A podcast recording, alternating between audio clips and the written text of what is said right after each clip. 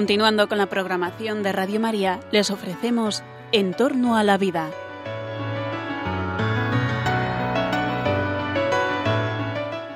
Es un espacio dirigido por José Carlos Avellán y Jesús San Román.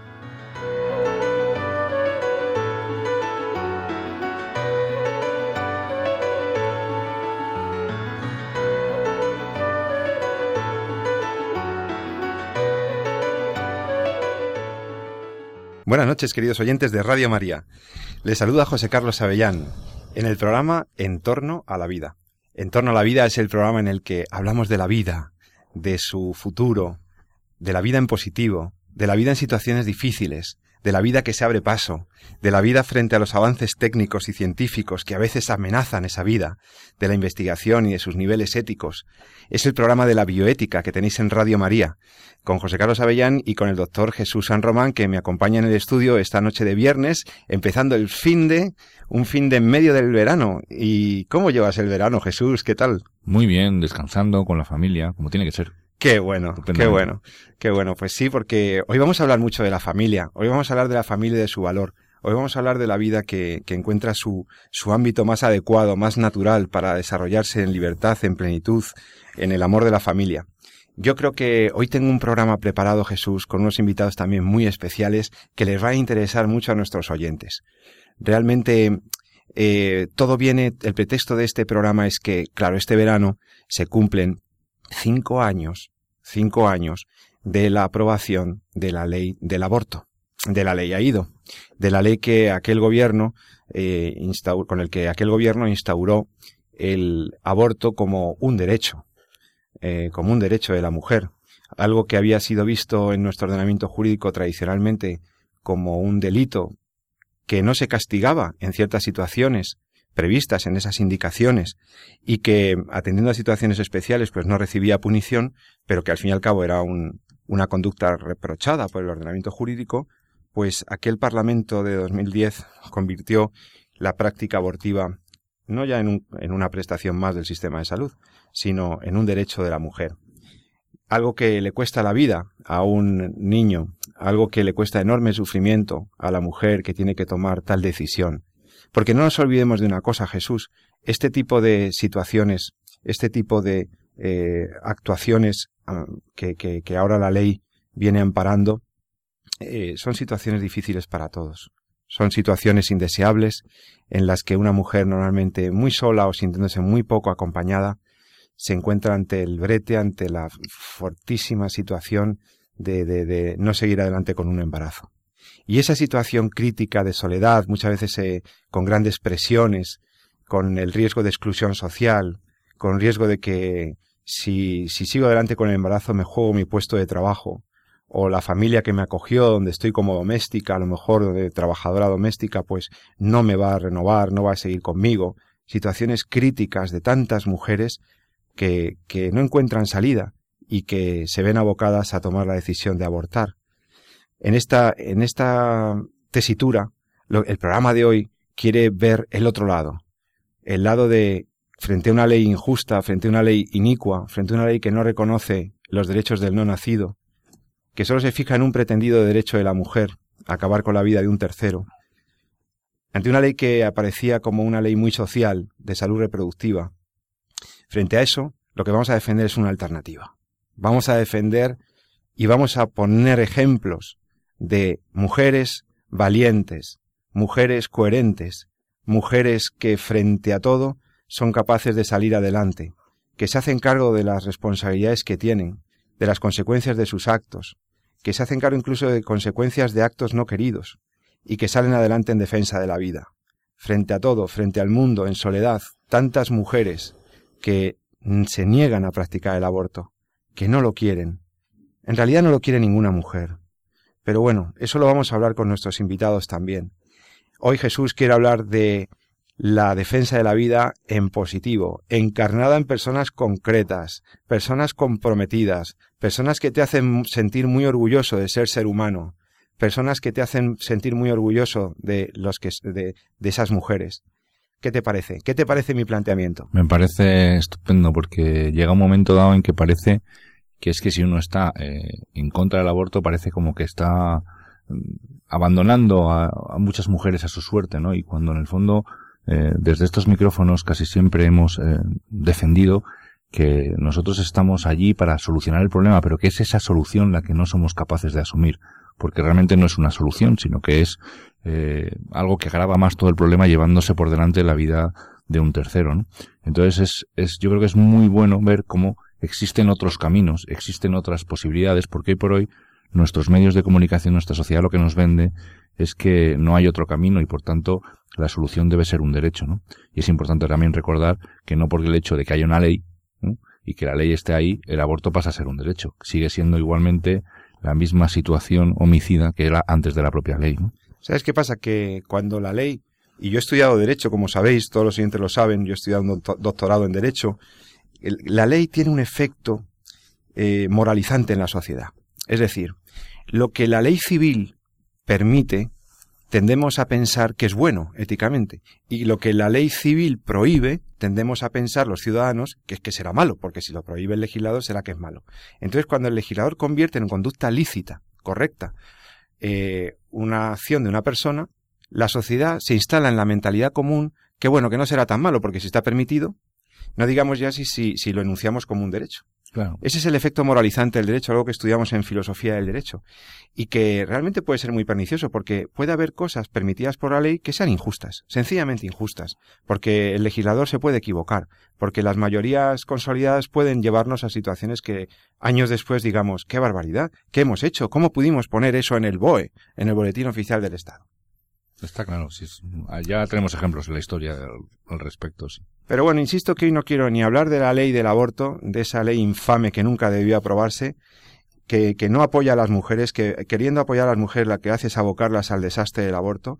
No quiero hablar tampoco de las cifras de aborto, que son pavorosas en nuestro país. Ya, ya hemos dedicado algún programa a hablar de, la, de las cifras y de, y de cómo, desde el punto de vista sociosanitario, el aborto es un fracaso de la sociedad es un gran fracaso. Que en España tengamos más de 100.000 abortos es un enorme fracaso. No hemos sabido dar alternativa, no hemos sabido dar solución. Y los médicos saben lo que es un aborto, las enfermeras saben lo que es un aborto, las mujeres que se han enfrentado a eso saben lo que es un aborto, y no vamos a hablar ahora tampoco de eso. Lo que quiero es hablar en positivo. Quiero ofrecerle a nuestros oyentes un planteamiento diverso. Quiero ofrecerle a nuestros oyentes eh, lo que muchas personas desconocidas, de esas que no siempre salen o casi nunca salen en los medios, hacen con sus vidas y con las vidas de otros.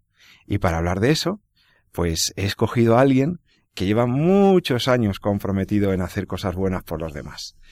Es una persona, es un estudioso, o sea, es una persona culta, muy bien formada, que podría estar ganando dinero en muchas empresas, como consultor, como, como gestor, como gestor del management. Es una persona bien formada, que un día se dio cuenta que había causas importantes por las que entregar la vida. Y esa persona llegó a fundar una eh, institución, una asociación privada, una fundación privada, que ayuda a mucha gente, que ayuda a personas, a mujeres, a familias con ese problema, en el riesgo de tomar la decisión de abortar, en la situación crítica, en la situación de soledad, hay alguien que te tiende una mano. Sí, sí, las mujeres que me estén escuchando, mujeres jóvenes, mujeres más mayores, sabed que en España al menos hay instituciones y hay asociaciones y hay gente que está ahí con vosotras. Y una de ellas, una de las instituciones más representativas y que yo más cariño tengo, es la Fundación Madrina. Fundación Madrina, cuyo presidente y fundador eh, tenemos la suerte que nos acompaña esta noche en los micrófonos de Radio María en el programa En torno a la vida. Es un honor y es un gusto muy grande que esté con nosotros Conrado Jiménez Agrela, Conrado Jiménez, presidente y fundador de la Fundación Madrina. Buenas noches, Conrado. Buenas noches, José Carlos, y muchísimas gracias a vosotros de tener aquí. Estar encantado rodeado de tantos oyentes, pero sobre todo también para mí es un honor haberte contado como profesor y, discípulo tuyo en bioética y biojurídica en la cátedra de la doctora Vilacoro, que en paz descanse, a la que queremos muchísimo y que nos, nos ha unido en este proyecto común. Es verdad, la doctora María Dolores Vilacoro, que una de las precursoras de la bioética en España, fundadora de la Sociedad Española de Biojurídica y Bioética, fundadora de, un, de uno de los primeros doctorados eh, de UNESCO sobre, sobre la bioética, eh, maestra mía, maestra nuestra, ¿verdad? Y a la que tanto queremos y recordamos. Y, y bueno, pues Conrado, eso nos unió, ¿verdad? El estudio de la bioética nos unió, pero yo me quedé en el ámbito académico, pero tú dijiste, uff, aquí hay que, hay que arremangarse, mm. aquí hay que hacer cosas porque aquí hay situaciones difíciles, ¿no? ¿Cuál fue el origen de Madrina? Pues mira, todavía me lo pregunto la vez que fue como una locura de Dios, ¿no? Eh, yo efectivamente, como sabes, soy biólogo, biólogo molecular, trabajé en el Centro de Biología Molecular, temas de investigación, pero culete inquieto a través del Instituto de Empresa, pues trabajé en, dos entidades bancarias, en el BBV, eh, como, bueno, pues temas de mercado de capitales, sobre todo bolsa, mercados. Hace poco en el Instituto de Estudios económicos que celebraron su 50 aniversario, estuve en la bolsa donde di bastantes clases ahí de bolsa y mercados a, a los principiantes, a los que estaban estudiando bolsa y mercados. Y, y luego montamos Privanza, en fin, una serie de instituciones y luego pues pasé al grupo Santander, a Banesto. Al final acabé con el consejero, con el presidente y, y bueno, pues hasta el año 2003, pero el año 2000, eh, pues bueno, una vez consagras tu vida a Dios, eh, pues eh, eh, Dios te la toma cuando quiere, entonces empezó a quitarme cosas y sobre todo a yo querer eh, tener algo en el corazón, decir, bueno, esto no me da paz, hacer rico a los ricos, eh, en fin, estar aquí, pues efectivamente muy bonito, asesorando a presidente, estando en temas de la Unión Europea, en temas de, en fin, con gente siempre importante y hablando en la radio sobre temas de bolsa, mercados y banca, pues, eh, pues eh, dos experiencias a raíz de un accidente el día de Nuestra Señora del Rosario, que tuve un accidente casi mortal mm, en Madrid, pues eh, yo no estaba preparado y dije, mi vida tiene que cambiar. Y me metí a hacer voluntariado con enfermos de SIDA en la, en la Madre Teresa Calcuta. Y, detrás de una experiencia en, en Perú, en Cuzco, pues con niños de la calle, pues cambié mi vida y dije, no, pues tengo que dedicar mi vida a los más pobres, a la gente más necesitada, a la gente más olvidada, a la empresa más importante que tiene un país, que es la familia, sobre todo a los niños y a las madres. Y monté con una locura el año 2000 y hasta el año 2003 no dejé todo, lo dejé todo. En el año 2003 dejé el banco, eh, el resto de compañeros, incluso mi presidente y demás, fueron a, instituciones más muy importantes pero yo me quedé pues encerrado en, en un pisito me dejó mi padre, una locura, no entendía nada, pues ayudar a jóvenes que de pronto pues entraban y, siempre yo decía, eh, incluso si esto es de Dios, esto saldrá adelante. Y me recuerdo, ayer lo comentaba a unas amigas que ahora están, bueno, amigas, bueno, unas usuarias, unas chicas que están ahora en un piso que, que, que hemos rehabilitado para, para condicionarlas, una embarazada, están embarazadas, y quien sigue adelante, pues mm, se lo estaba comentando. Me acuerdo que el año 2000, pues yo veía que la situación económica estaba muy mal, saqué a todos mis clientes de banca, al presidente del banco y demás, le comenté la situación donde entrábamos en una crisis muy profunda y esto no sale en siete años. Y monté un banco junto con la fundación, Banco el Bebé, yo mismo iba al Banco de Alimentos, me dejaba una furgoneta de que ahora es, colaborador de la fundación, era empresario, colaborador de la fundación, cogía dos toneladas y luego la repartía. Y yo solo, y, luego pues acogía a jóvenes y siempre diciendo, bueno, si esto es Dios saldrá adelante. Si podemos salvar una vida. Con, una, con un piso en Madrid y una furgoneta de un empresario amigo tuyo, empezaste a ayudar a la gente. Dijiste, bueno, por algo hay que empezar. yo, con esto ya voy ayudando a gente. Porque quería saber de primera mano mm, cuál era la realidad y cómo se podía ayudar. Siempre he querido hacerlo desde todas las cosas que he emprendido siempre he querido eh, hacerlo yo mismo, incluso este piso, este, las cosas que siempre he cogido, el azadón, el, el mazo, eh, la, la, pica y he empezado en todos los pisos que hemos hecho, a residencias, pues siempre he estado ahí con los obreros, ¿no? Eh, y, y, la verdad es que fue muy bonito porque empezaron a entrar los primeros casos, Carlos Lucía Sandra, 14 añitos, que fue la que nos dio el nombre, eh, después de que se iba a suicidar y demás, o sea, me mandó un mensaje diciendo mi querida hada madrina, mis sueños se han hecho realidad. Y de ahí, y de ahí surgió el nombre. Eh, y entonces como hubo señales de, de, Dios diciendo adelante, adelante, no puedes dejar esto, sigue adelante, ¿no? Y junto con la incomprensión de mis, eh, de mi familia de mis hermanos que me decían, eres un fracasado, estás loco. Mi madre que decía, bueno, es que mi hijo tiene el despacho a la del presidente. Pues ahora no podía decir eso. Decía, está encerrado. Eh, y de hecho, bueno, pues yo también hacía alguna peregrinación, ahora que estamos en la institución religiosa, al santuario de Sonstadt en Pozuelo, diciendo, Señor, que, que es, eh, sea de mí, donde, qué quieres, qué fundación. O sea, yo no quiero hacer la fundación que, tú, que, que yo quiero, sino que lo que tú quieres, ¿no? Y de hecho, pues, me hizo ver a, a chicas en situación de, de calle en prostitución en la casa de campo, y yo me acercaba a ellas y se entregaba una imagen de, la Virgen y me decían, reza, rece, rece por mi hijo, ¿no? Entonces me di cuenta que la prostitución es una forma de mendicidad, son mujeres maravillosas, son madres, alguna de ellas ha acabado de catequista, saliendo de, la, de esta situación. Tenemos, de hecho, ahora algún caso de chica joven que hemos tenido en los pisos que luego se ha marchado, se ha, se ha prostituido y volvemos otra vez a cogerla porque nos vuelve a llamar diciendo, por favor, ayúdame. Eh, la verdad es que mm, es una desgracia que la maternidad sea un factor, y ya me, me, remito un poco a la situación actual, un factor de exclusión social. Que la maternidad, ser madre ahora sea una mala noticia, cuando siempre ha sido una bendición, ¿no? Entonces tomaste la decisión de organizarte un poquito más, dar una, digamos, sí. un nombre, eh, crear una fundación, una institución un poquito más, más organizada, lo que ya venías haciendo durante años, sí, y no, creas Madrina, la Fundación sí, Madrina. Ayudé a montar otras instituciones, también en este mismo ámbito, y al final dije, no, es, tiene que ser así, ¿no? Como Dios quiere, ¿no? Y es curioso porque se ha ido armando toda una estructura y, y, y ahora actualmente Fundación Madrina es toda una serie de servicios y ayuda de manera integral. La madre que entra no es necesario que salga, sino que sino se le facilita todos los servicios in situ con una con un centro sociosanitario, sea, intervención social, sanitaria, de empleo, emprendimiento, con residencias, pisos, con un banco del bebé. Se ha ido montando poco a poco, por la gracia de Dios, y con ayuda del corazón de, de la fundación, que son las madrinas.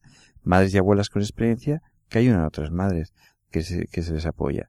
Con un, con un call center que atiende cerca de 40.000 llamadas e email de emergencia al año de cerca de 78 países. 40.000 llamadas 40 recibís llamadas, en sí. el, vuestro centro de atención y telefónica y para ahora, emergencias de mujeres, que, de exacto. chicas que tienen una dificultad y van a exacto. encontrar una madrina, una persona en la fundación sí. que les acompañe en esa situación y que les dé una ayuda, una mano. Primeramente, eh, pues o la veo yo si es adolescente o bien tenemos un pequeño equipito formado por trabajadores sociales, por voluntarios que hacen consejería, que les, les ayudan a tomar esa decisión porque vienen en una situación muy crítica siempre, eh, una situación de crisis parecida a, a, cuando te quieres suicidar, una situación de donde todo el mundo opina, donde tienes una cantidad de miedos en la cabeza que hay que sacarlos uno a uno y donde al final la chica sale muy, muy en paz porque acaba de sacar todos sus miedos y se acaba de quedar con lo que realmente tiene en el corazón, ¿no? Porque en el fondo el, el, aborto, pero también eh, todos los problemas asociados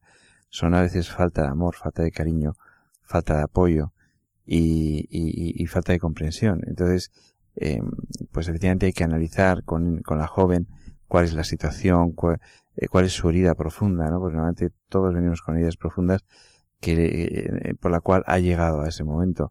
Y la verdad es que salen encantadas, salen ellas libres, salen con una gana tremenda y una fuerza enorme de asumir su maternidad y de asumir esa responsabilidad que siempre he dicho que la familia es la pyme, la empresa más importante que tiene un país y la madre es la CEO, la presidenta y tiene que tener apoyo, ayuda y, y, y la verdad es que luego le integramos en los distintos programas que tiene y uno de ellos es el acompañamiento. Eh, luego comentaremos, si quieres, cuál es el origen del problema del aborto, entre otros muchos de la sociedad, que es la falta de familia. Y nosotros tenemos que ser esa, esa escucha, esa, ese amor, esa familia. Estamos en Radio María, en el programa En torno a la vida, hablando con Conrado Jiménez, presidente de la Fundación Madrina, una fundación que ayuda a todo tipo de situaciones de chicas, de mujeres que tienen dificultades con la maternidad, que la maternidad resulta en un momento determinado una situación de, de, de riesgo de, de, exclusión social, de riesgo sociolaboral y de, y de un enorme riesgo moral, ¿no? Y entonces en esa situación la Fundación Madrina ofrece todos sus equipos y toda su, toda su gente, todo su voluntariado para acompañar y, y sacar de esas situaciones críticas a las mujeres.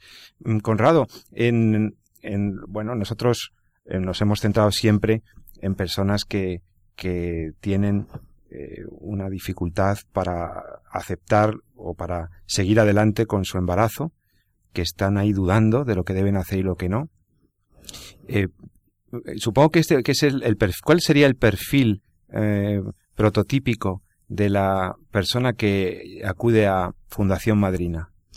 Pues mira, hay de todo, sobre todo hay mucha joven adolescente en menor, consideramos adolescente como aún es menor de 20 años por su vinculación que tiene con la familia todavía, pero sobre todo tenemos casos de niñas que ahora están tuteladas con 14 años, 13 años, el caso de la niña más joven es de 11 años. 11 años. Ellas, ellas normalmente, ellas normalmente lo que hacen es mm, no llaman por teléfono, aunque tenemos una línea 900 ahora, no mm. llaman por teléfono, mandan mensajes, mandan un email, tenemos un contact center donde mandan los emails, los mensajes, gracias a eso hemos podido conseguir eh, que este verano viniera alguna madre incluso de Estados Unidos en una situación de riesgo, de Suiza o de un país como, como República Dominicana, eh, que a lo mejor su madre contacta porque ella está aquí, pero normalmente son niñas, eh, son niñas muy jovencitas con un problema de que oye tengo miedo, me quedo embarazada, eh, mis padres no lo saben, tengo miedo o simplemente se han enterado y me echan de casa, ¿no?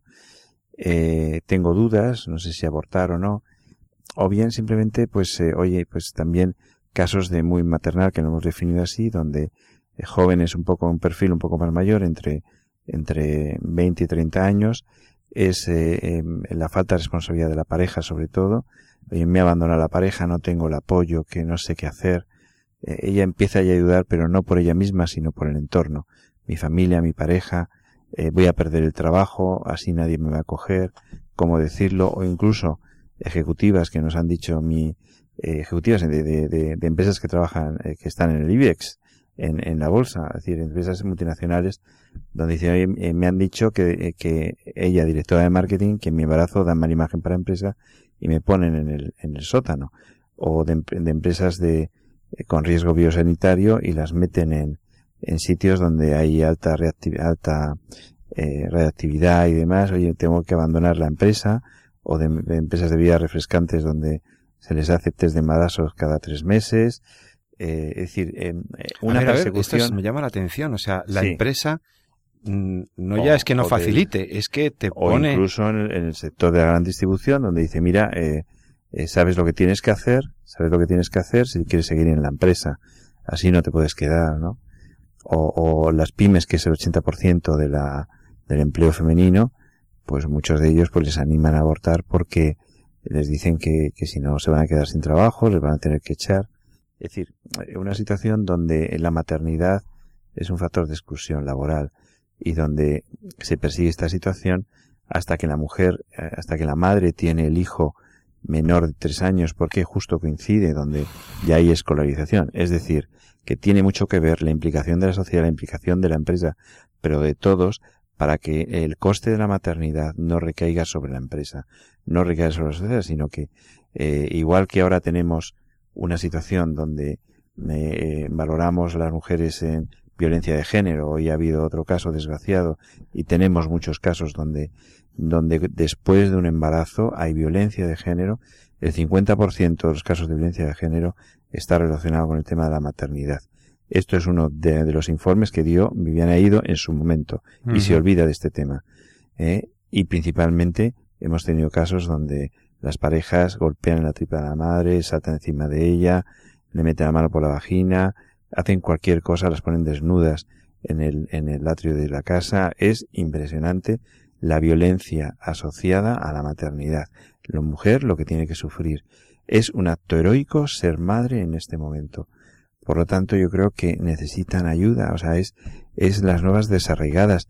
Hemos excluido a la mujer que es madre de, de, de la sociedad. Es, es, la nueva perseguida, es la nueva, eh, y es una pena. Entonces, eh, a mí me parece que es importante dignificar. La maternidad es algo maravilloso, es algo que realmente eh, un hombre no puede experimentar. Es más bonito que el nacimiento de una estrella, todo lo que ocurre dentro del seno materno y lo que le está transformando la hace más fuerte, vigorosa, en fin, cambia toda su estructura cerebral. Aquí tenemos aquí un médico. Eh, en ese diálogo.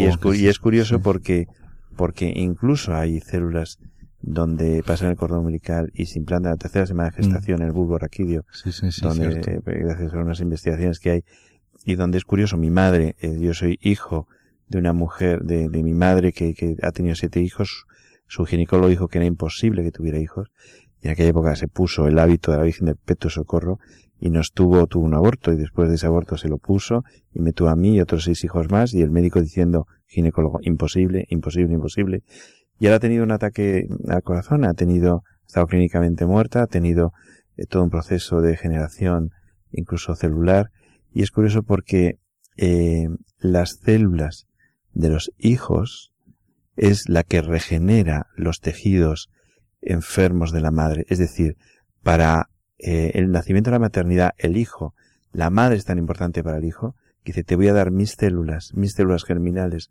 lo mejor que tengo, para que tú sobrevivas, para que tú vivas, para que me cuides. Tenemos eso- tantas cosas que aprender todavía de... Y es tan bello, es tan bello. Y por eso, y por eso es tan vulnerable la mujer al principio. Por eso cuando hablamos con ella y empieza a contarte los miedos, empiezas a preguntarle, bueno, ¿qué opina tu novio? ¿Qué opina tu madre? ¿Qué opina, qué opina tu perro? ¿Qué opina si tienes niños menores? Porque a veces hasta el perro opina. ¿eh? Y al final le pregunta, ¿y tú qué opinas? Ah, pues no sé, yo tengo miedo. Y opina todo el mundo. Entonces, es curioso porque incluso los primeros que se dan cuenta que hay un, a un bebé pueden ser hijos menores de tres, de tres años, es impresionante. Son los primeros que se acercan y tenemos experiencias muy bonitas. Empezando a decir, mamá, tienes un bebé, tienes un niño, tienes, se acercan. Los niños son angelitos, se acercan, saben cuando hay un bebé, cuando tiene un hermanito. Igual que lo saben, saben cuando no lo hay. Y es una tragedia porque esos niños luego tienen una herida tremenda. Es decir, el, el aborto no solamente lo que le ocurre a ese bebé que fallece, sino al entorno de, no solamente la estructura cerebral, siempre digo que, eh, que una vez que se desarrollan estructuras cerebrales eh, con, eh, con la maternidad, eh, decía Ramón y Cajal, el, el hombre es el arquitecto de tu propio cerebro, genera unos gaps tremendos que, que, que condicionan todo. Sí, lo- el, El- el el vínculo aparato. está ahí. Es, es- El vínculo madre es sí. fundamental. Pero es que los perros, es curioso, los perros se acercan a la madre de tal manera que incluso defienden, se acercan a la barriguita, además defienden a, a esa joven frente al resto. Es curioso que uno de los casos que iba a abortar, eh, fuimos con la ecografía con el, con el perrito, porque era uno de los primeros que habían alertado a la madre que estaba, a la joven, de que estaba, de que estaba embarazada, e incluso había tenido eh, un embarazo psicológico, estaba, estaba echando leche el, el perro. Ella iba a abortar, no se había dado cuenta de que todo eso era generado porque ese perro sabía y estaba protegiendo, se ponía encima de la tripa, empezaba a ladrar a todos, no quería que nadie se acercara a esa joven. Y qué bonito, porque salió adelante porque más quería a su perro. El perro era el que más quería que se, que se saliera adelante. Gracias al curiosamente. perro, fíjate. Bien, en torno a la vida, sabéis que podéis participar eh, escribiéndonos a nuestro correo electrónico en torno a la vida arroba radiomaria.es. En torno a la vida arroba radiomaria.es. Estás escuchando un programa diferente, un programa sobre la vida, sobre su defensa, sobre la vida que se abre paso. Estamos hablando con Conrado Jiménez Agrela de la Fundación Madrina, que tiene un montón de casos, de situaciones, de anécdotas, de anécdotas bellísimas, y, y además contamos en- hoy en, la, en el estudio de Radio María en Madrid con la presencia de una madre, de una persona muy especial que, que ha querido estar aquí con nosotros para contarnos su testimonio. Ella es ecuatoriana, se llama María, es madre de tres hijos. Eh, por cierto, debo, decirle que es una, debo decirles que es una mujer bellísima, muy joven, que, que ha tenido la cortesía de venir esta noche a contarnos lo que le pasó. Y lo que le pasó no se lo pueden perder ustedes.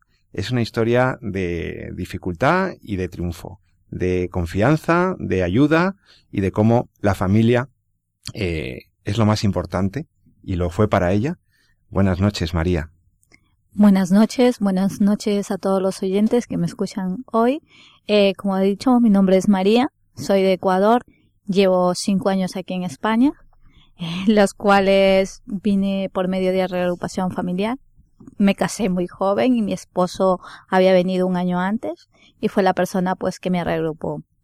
Eh, espero que hoy les voy a contar un poco de lo que De lo que ha pasó. sido mi historia y espero llegar y llegar un poco a chicas que estén y ayudar un poco a, a tomar una mejor decisión y a pensárselo un poco un poco mejor. ahora vamos a contar, vamos, eh, vamos a pedirte que nos cuentes tu caso, que seguro que va a interesar a todos.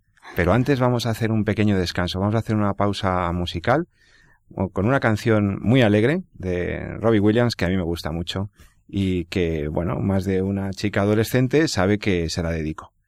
En dos minutitos estamos con todos vosotros en Radio Madrid. Hasta ahora mismo.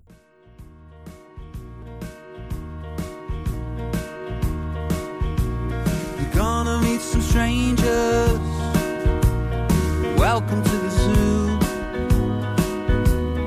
Bits of disappointments, except for one or two. Some of them are angry, some of them are most of them are twisted, few of them are clean.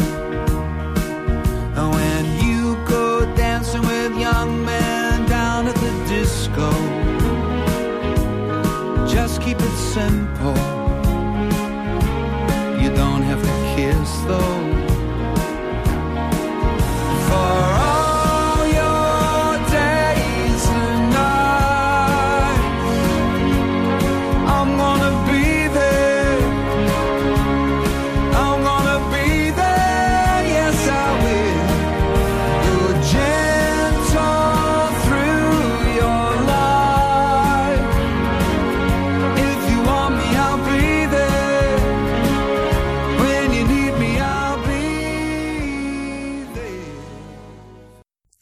ya estamos con todos vosotros en Radio María, en el programa En torno a la vida. Estamos hablando con Conrado Jiménez, con María y con el doctor San Román de situaciones de personas que se enfrentan a la tesitura de, de si abortan, si no abortan. El tema del aborto, que es un drama tremendo, es un drama de la sociedad, es un drama de la mujer, es un enorme dolor para muchas personas, al cual algunas se han enfrentado con, valentía, con el apoyo de, de otras personas y que, y, que realmente representan eh, ejemplos, ejemplos de humanidad y ejemplos de responsabilidad y ejemplos de valentía. Hoy estábamos eh, iniciando la conversación con María, que vino de Ecuador, eh, consiguió el reagrupamiento aquí en familiar aquí en España y que nos quería contar su caso. María, tú estabas estabas embarazada y qué pasó? Bueno, yo quedé embarazada de mi segundo hijo hace dos años. Eh, cuando salí embarazada, obviamente a mi esposo no le gustó nada, porque ya teníamos un niño que actualmente tiene 12 años. Después de él tuve unos problemas de salud. Obviamente me decían tampoco que yo no iba a tener más hijos a menos que me sometiera a grandes tratamientos. Eh, tenía lo que era un tumor, un quiste que era más grande que el ovario derecho. Entonces el médico me había dicho que no podía quedar embarazada, que para eso pues tenía que hacer un gran tratamiento. Nunca me preocupé en cuidarme, porque si no iba a tener más niños, pues entonces no, no se me ocurrió cuidarme. Estaba un poco tranquila, se podría decir, aunque siempre quise tener otro niño más. Cuando me enteré que estaba embarazada después de casi 12 años que tiene mi niño, eh, yo estaba contenta por mí, porque yo sí quería tenerlo, aunque me sorprendía al mismo tiempo y estando tan lejos, entre mí me decía, ¿por qué no me quedé embarazada antes? ¿Por qué ahora?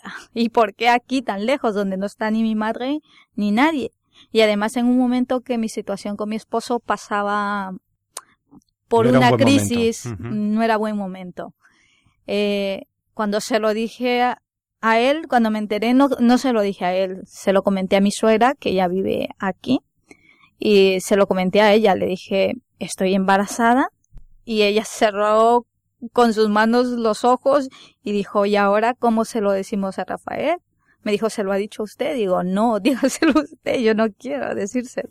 Entonces. Había miedo incluso para decirlo. Sí, incluso para decirlo, pues su madre, que ella lo conoce mejor que nadie, hasta ella se, se sorprendió, se asustó un poco porque sabíamos que él iba a pegar el grito en el cielo, que no quería más niños. Cuando se lo dije fue así, cuando su madre se lo dijo, me acuerdo que el día que se lo comentó yo estaba en la habitación y ella estaba en el salón y él llegó y le dijo, hijo, hay una sorpresa. haciéndole un poco de... Preparando el territorio Sí. un poco. Mm. Y él le dijo, ah, sí, dice, sí. Dice, pues que Laura está embarazada. Cuando le soltó así, de golpe, dijo, vamos a tener otro bebé en casa. Él solo cogió, se quedó mudo y bajó calle abajo. No dijo ni una palabra, o sea, salió por la puerta. pues nos quedamos con su madre callada las dos. Yo, yo me esperaba más o menos Sí, una, reacción, así, porque al no querer tener más niños, cuando se enteró que no iba a tener más niños, pues él obviamente estaba contento. Pero yo no. Bueno, eso fue pasando. Eh, luego él nunca tocaba el tema, regresó a casa y él nunca tocaba el tema de, de que yo estaba embarazada. Hasta que un cierto día le dije, pues, que, que íbamos a hacer, que yo ya estaba embarazada y que, que me diga algo, que no podía estar callado como que sin nada pasada. Entonces él me dijo, no, es que yo mejor no pienso y no te digo lo que pienso. Tú sabes que yo no quiero tener más niños, que en mi idea nunca ha estado más de tener un niño. Tú sabes que no, que no soy un buen padre, fue lo primero que él me dijo. Yo creo que él en su momento siempre tuvo un poco de, de miedo, un poco de algo, porque él viene de un matrimonio separado. Entonces yo creo que su reacción era no soy un buen papá, no sé cómo ser un buen papá, ya que con mi hijo mayor eh, siempre ha tenido un poco de lejanía. creo que tenía un poco lo que él ha vivido y Claro. lo Lo reproduces. Muchas veces ocurre, ¿verdad? Sí. Que las, las carencias que hemos tenido de niños, pues si no has tenido muy cerca a un padre o has tenido un- Sí. has vivido en un matrimonio desestructurado lo que sea, pues tienes una mezcla, ¿no? De, de, de escepticismo o de miedo a no saber responder a una, Una ante una situación que tú no has vivido Sí. con naturalidad, con normalidad, Sí, ¿no? sí. Y La falta entonces, de amores, de hecho, son heridas de corazón que te impiden amar, ¿no? Pero a mí me, me parece muy interesante, María, lo que, lo que pasó después, ¿no? Cómo quisiste tomar la decisión de abortar y cómo luego al final te echaste para atrás. ¿no? Bueno, ya cuando pasó lo de mi primer hijo, al final termin- terminé teniéndolo. Me dijo, tú verás si lo tienes bien y si no, ya ojalá me cambie la mentalidad. Tuvimos a mi segundo hijo, pero lo que no contaba es que me quedé embarazada de un tercer niño y muy seguidísimo. Cuando nació el problema grande que sí lo tuve con él fue cuando me quedé embarazada de mi tercer hijo. Ya sí con el segundo era que se había puesto así, con el tercero pues cuando se enteró y cuando yo me enteré, lo primero que hice es irme de mi médico de cabecera. Le dije a mi médico de cabecera, es que estoy embarazada y, y no sé qué hacer. Entonces me dijo, mira, dice, hagamos una prueba, una prueba y si es que da positivo, porque tenemos que estar segura que estás embarazada, si es da positivo, eh, ya te explico lo que hacemos. Hicimos pruebas, de hecho no me daba positivo, me daba un negativo falso, o sea, un positivo falso. Me dijo hay que esperar un poco y vamos a, a repetir hasta que, hasta comprobarlo. Lo seguimos repitiendo como alrededor de una semana y dio positivo. Entonces, de hecho, estaba embarazada por tercera vez. Se lo comuniqué igual. Ahí sí me tocó decírselo a mí sola. Cuando se lo dijo, me dijo, no, no puede ser. Tú sabes la situación que estamos aquí. eh, un niño más no puede ser. Tú sabes que con el segundo no quería. Así es que tú decides. Si tienes a ese niño, yo me voy. Vaya. O sea, la situación era, elige. Sí, O te, te vas a quedar sola o haces otra cosa. sí, Ay, exactamente. qué terrible. cuando me puso a elegir me dolió mucho hasta el día de hoy. Porque yo quería tenerle, es por el simple hecho, no lo esperaba, pero ya estaba ahí. Y yo sabía que si lo tenía, él se marchaba de casa. Y también me dolía. Porque con él llevo desde los 14 años de edad Claro. juntos. Entonces, ese día igual se desapareció, cogió, se fue de casa y no, y no apareció. Yo no tengo familia aquí. Y tampoco, pues tenía quien contarle, obviamente, eh, me dediqué a trabajar en una casa desde que llegué y sabía que también iban a haber problemas. O sea, como estaban diciendo hace rato, o sea, también era mi trabajo. Y encima yo pensaba, ¿y qué hago con, con tres niños? Claro. Porque Y- ¿qué edades tenían los, los, los, los mayores? El mayor tenía 11 años, mi otro niño tenía recién un año y Claro, es que el tres segundo era meses muy pequeñito, claro. y estaba embarazada ya de otro. O sea, era muy seguidísimo. Claro. Bueno, en ese momento eh, me costó muchísimo. Él regresó y me dijo, ¿lo vas a hacer o no? Porque yo, sabes que no tengo, así es que cojo mi ropa que está ahí y me voy. Pues ese rato le dije, tú lo tienes claro y yo también. Tú sabes que yo no lo voy a hacer y si por estar embarazada me dejas, pues bien. Ahí está la puerta. Y, y se lo dije y él no esperó dos veces. O sea, cogió y, y salió. Cuando se fue, empezaron, empezó a darme vu- vueltas todo. Y yo decía, ¿y qué hago? ¿Qué hago ahora?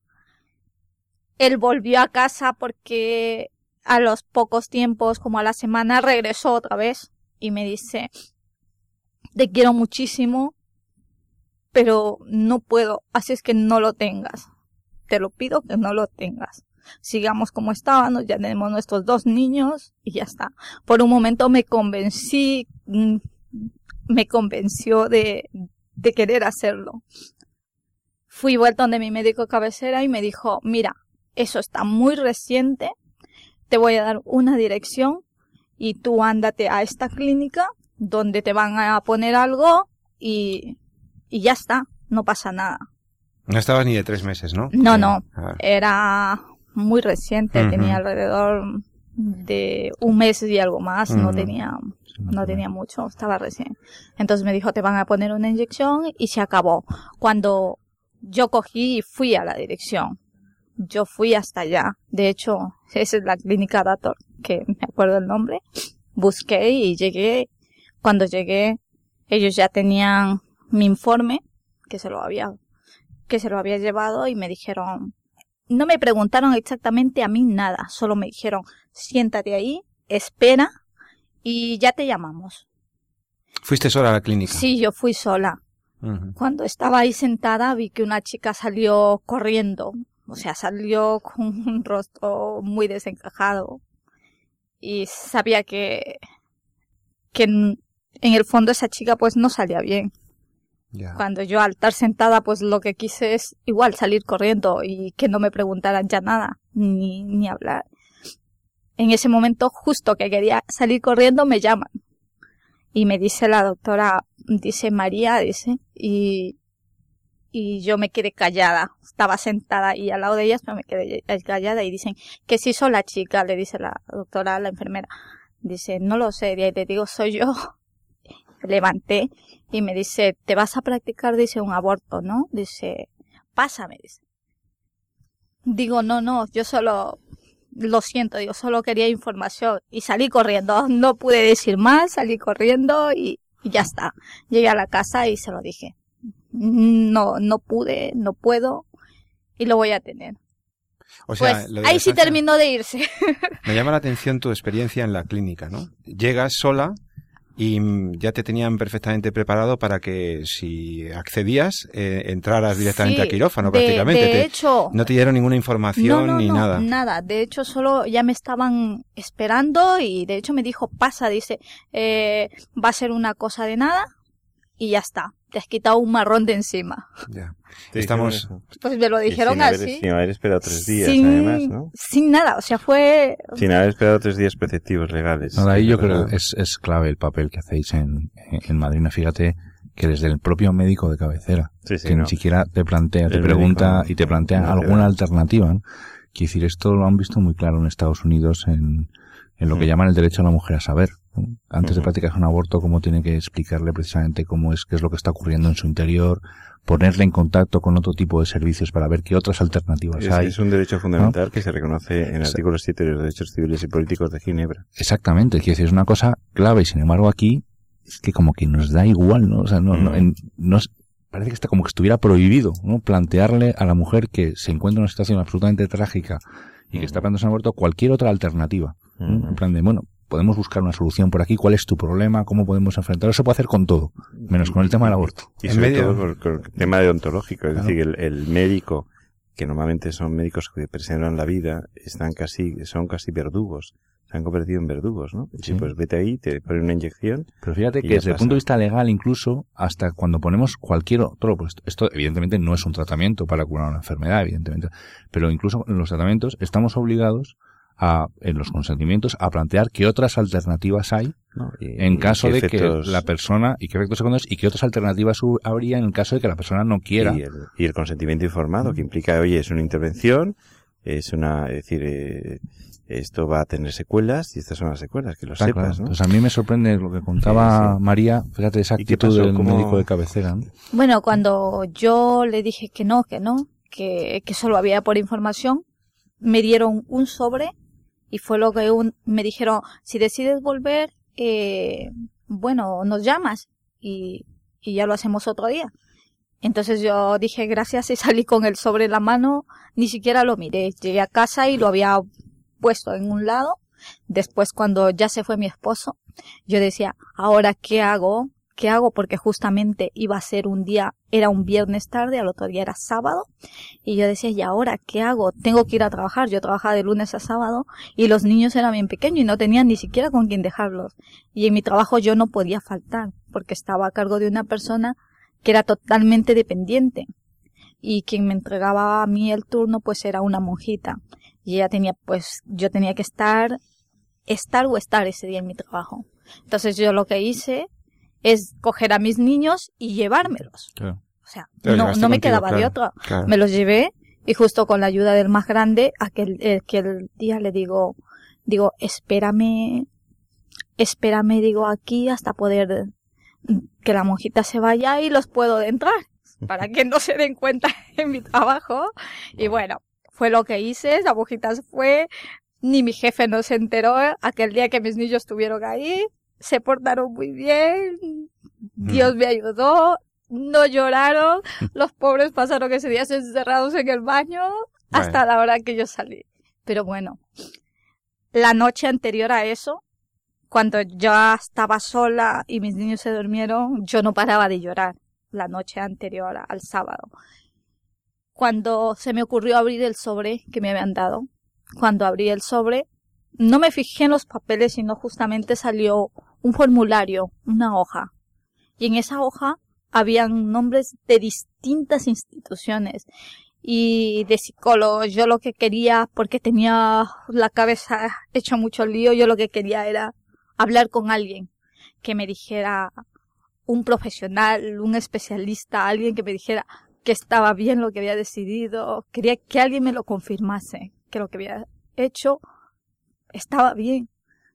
Aunque yo sé que lo sabía. Íntimamente sabías que estabas haciendo lo correcto, que no querías. Pero al mismo tiempo, dada la situación y estar en un país tan lejos, o sea, quería que alguien más me dijera que sí estaba correcto, porque pensé que, que a lo mejor no era, que si tomaba la otra opción, Claro, el caso de María que estamos analizando, estamos en entorno a la vida, estamos analizando el caso, la historia de María, una chica de origen ecuatoriano, madre de dos hijos, eh, su marido eh, la incita, la induce a que, a que tome la decisión de abortar porque la, familia eh, aparentemente sería crítico recibir un tercer hijo. le dice que se, que se marcha de casa si no decide abortar. Ella se lo llega a plantear, pero llegada, llegada a la clínica decide que no, que no, que no quiere eso, y estamos en esa situación en la que, habiendo llegado, te habías planteado realmente una decisión así, pero tú íntimamente sabías que no debías hacerlo. Lo que necesitabas era alguien que te, que, que te acompañara en esa situación de soledad. Sí, porque como digo, no tengo familia aquí. Los únicos son mis niños, pero son muy pequeños. Entonces aquella noche llamaba a todos los números que encontré en ese formulario, porque quería hablar con alguien, quería que un psicólogo, alguien me dé una cita, algo, quería hablar con alguien del caso. Entonces, justamente eran casi las diez de algo la noche. no sé, curiosamente ninguno, nadie me cogía el teléfono. Otros me dijeron, eh, incluso llamé a una fundación que se llama Red Madre, habían altísimos números. Y justamente cuando nadie me cogía el móvil y yo ya estaba por el piso, se puede decir, llamo y me contesta Conrado de la Fundación Madrina. Así fue que llegué yo a Madrina. Y me uno de los teléfonos que estaba era el de la Fundación Madrina. Uno de los que estaba era el teléfono de la Fundación Madrina. Después de que nadie me cogió, pues, y me atendió él. Él mismo. Porque bien me pudo atender cualquier otra persona. Pues me atendió a él. Al día siguiente, eh, me llamó y me dice, le conté mi caso, digo, es que estoy embarazada, tengo dos niños y no sé qué hacer. Me dice, si quieres nos tomamos un café, dime dónde estás, te busco y hablamos un poco. O si no, te doy la dirección y, y cuando quieras vienes acá. Pues yo pedí la dirección y de hecho salí del trabajo, cogí a mis niños el día sábado y me fui con ellos. Ya que los cargaba todos, pues fui a parar ahí con ellos. Cuando llegué le conté pues ese día él me vio como estaba y me dijo, tranquila, no pasa nada. Dice, te vamos a ayudar en lo que se pueda, tú no estás sola, recuerda que, que aquí te vamos a ayudar. Como se dice en mi país, y siempre he tenido una vida bastante difícil, digo, que nadie te ayuda por nada, ¿me entiendes? O sea, por un momento dije, a ver qué me van a pedir a cambio, ya, claro.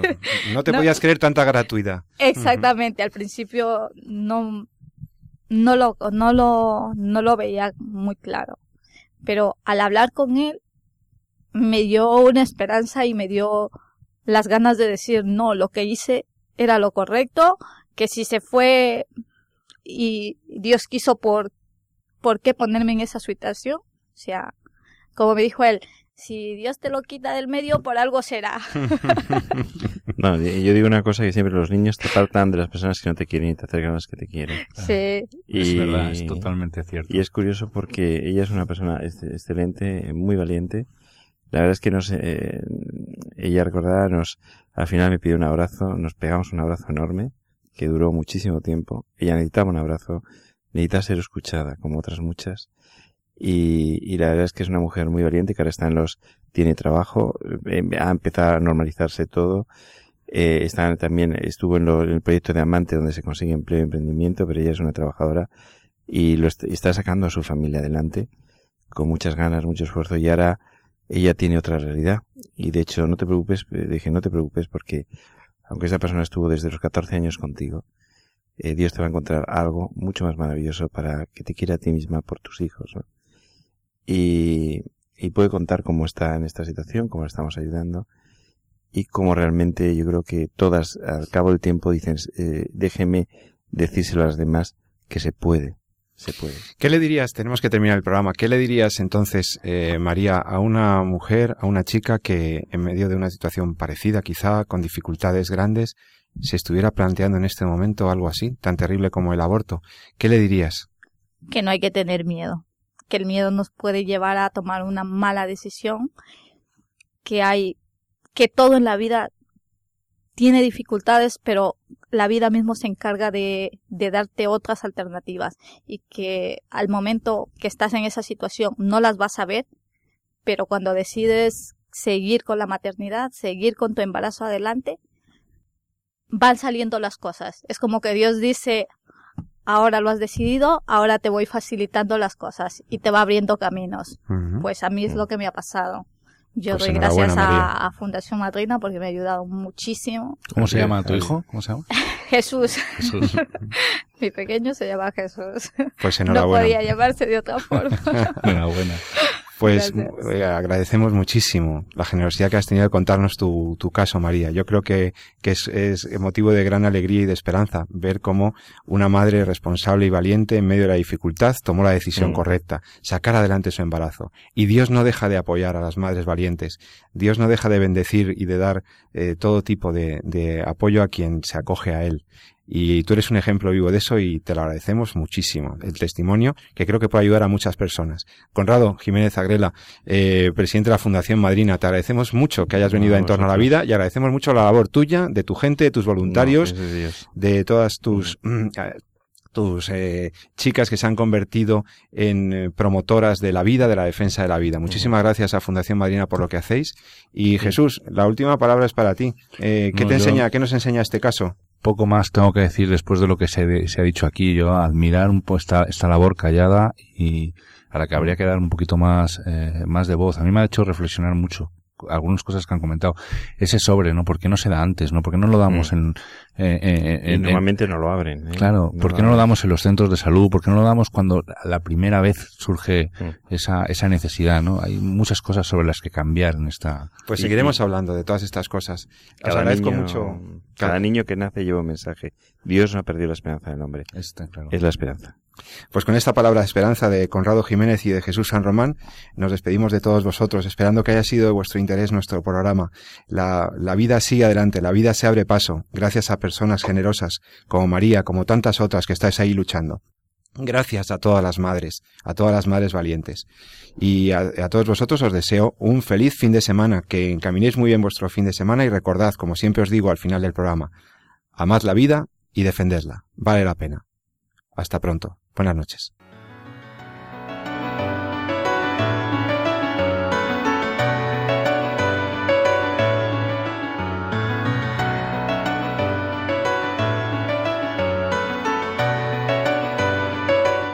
Han escuchado En torno a la vida con José Carlos Avellán y Jesús San Román.